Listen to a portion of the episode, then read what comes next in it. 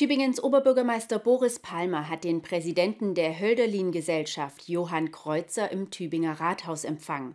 Anlass war die Übergabe der älteren Aktenbestände der Gesellschaft an die Stadt. Diese enthalten unter anderem Informationen über deren Gründungsgeschichte. Es ist offiziell. Mit der Unterschrift unter dem Schenkungsvertrag ist die Übergabe der Akten aus dem Archiv der Hölderlin-Gesellschaft besiegelt. Diese werden in Zukunft im Tübinger Stadtarchiv untergebracht. Die Leiterin des Fachbereichs Kunst und Kultur der Stadt, Dagmar Weizenegger, zeigte sich erfreut, dass die Akten in Tübinger Hand bleiben werden. Trotz der räumlichen Nähe sei das nicht selbstverständlich gewesen. Und die Hölderlin-Gesellschaft hat sich schon sehr genau überlegt, wohin denn äh, das Archiv der Gesellschaft gehen soll.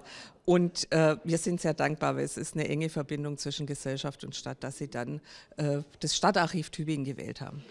Auch ein Zuschlag nach Heidelberg stand zunächst im Raum. Allerdings reichte der Platz nicht aus. Deshalb fiel die Wahl auf das Tübinger Stadtarchiv. Bisher waren die Akten im Hölderlin-Turm untergebracht. Als dieser saniert wurde, musste ein neuer Ort her.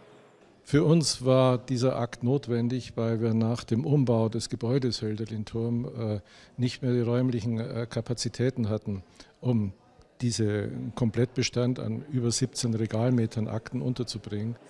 Insgesamt werden 203 Ordner übergeben. Die Akten enthalten unter anderem Aufzeichnungen zur Gründungsphase der Gesellschaft, die sich vor allem mit dem Leben und Werk von Friedrich Hölderlin beschäftigt. Die erste Gründung der Hölderlin-Gesellschaft erfolgte 1943. Ähm, entsprechend ist der Zeitkontext, also das war eine ähm, Okkupation durch die Nazis. Äh, die Hölderlin-Gesellschaft, die erste, wurde dann äh, geschlossen es gab eine Neugründung 1946. Für die Stadt ist die Schenkung aber auch mit einigen Aufgaben verbunden. So sollen die Akten der wissenschaftlichen Forschung zur Verfügung stehen. Der neue Standort steht bereits fest.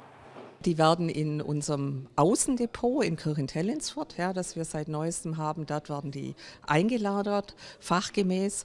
Und äh, man kann, jeder Nutzer äh, kann, äh, wenn er kann Akteneinsicht bekommen, ja, äh, und kann sich dort die Akten kommen lassen, hierher in den Lesesaal. Der Lesesaal des Stadtarchivs ist im Rathaus.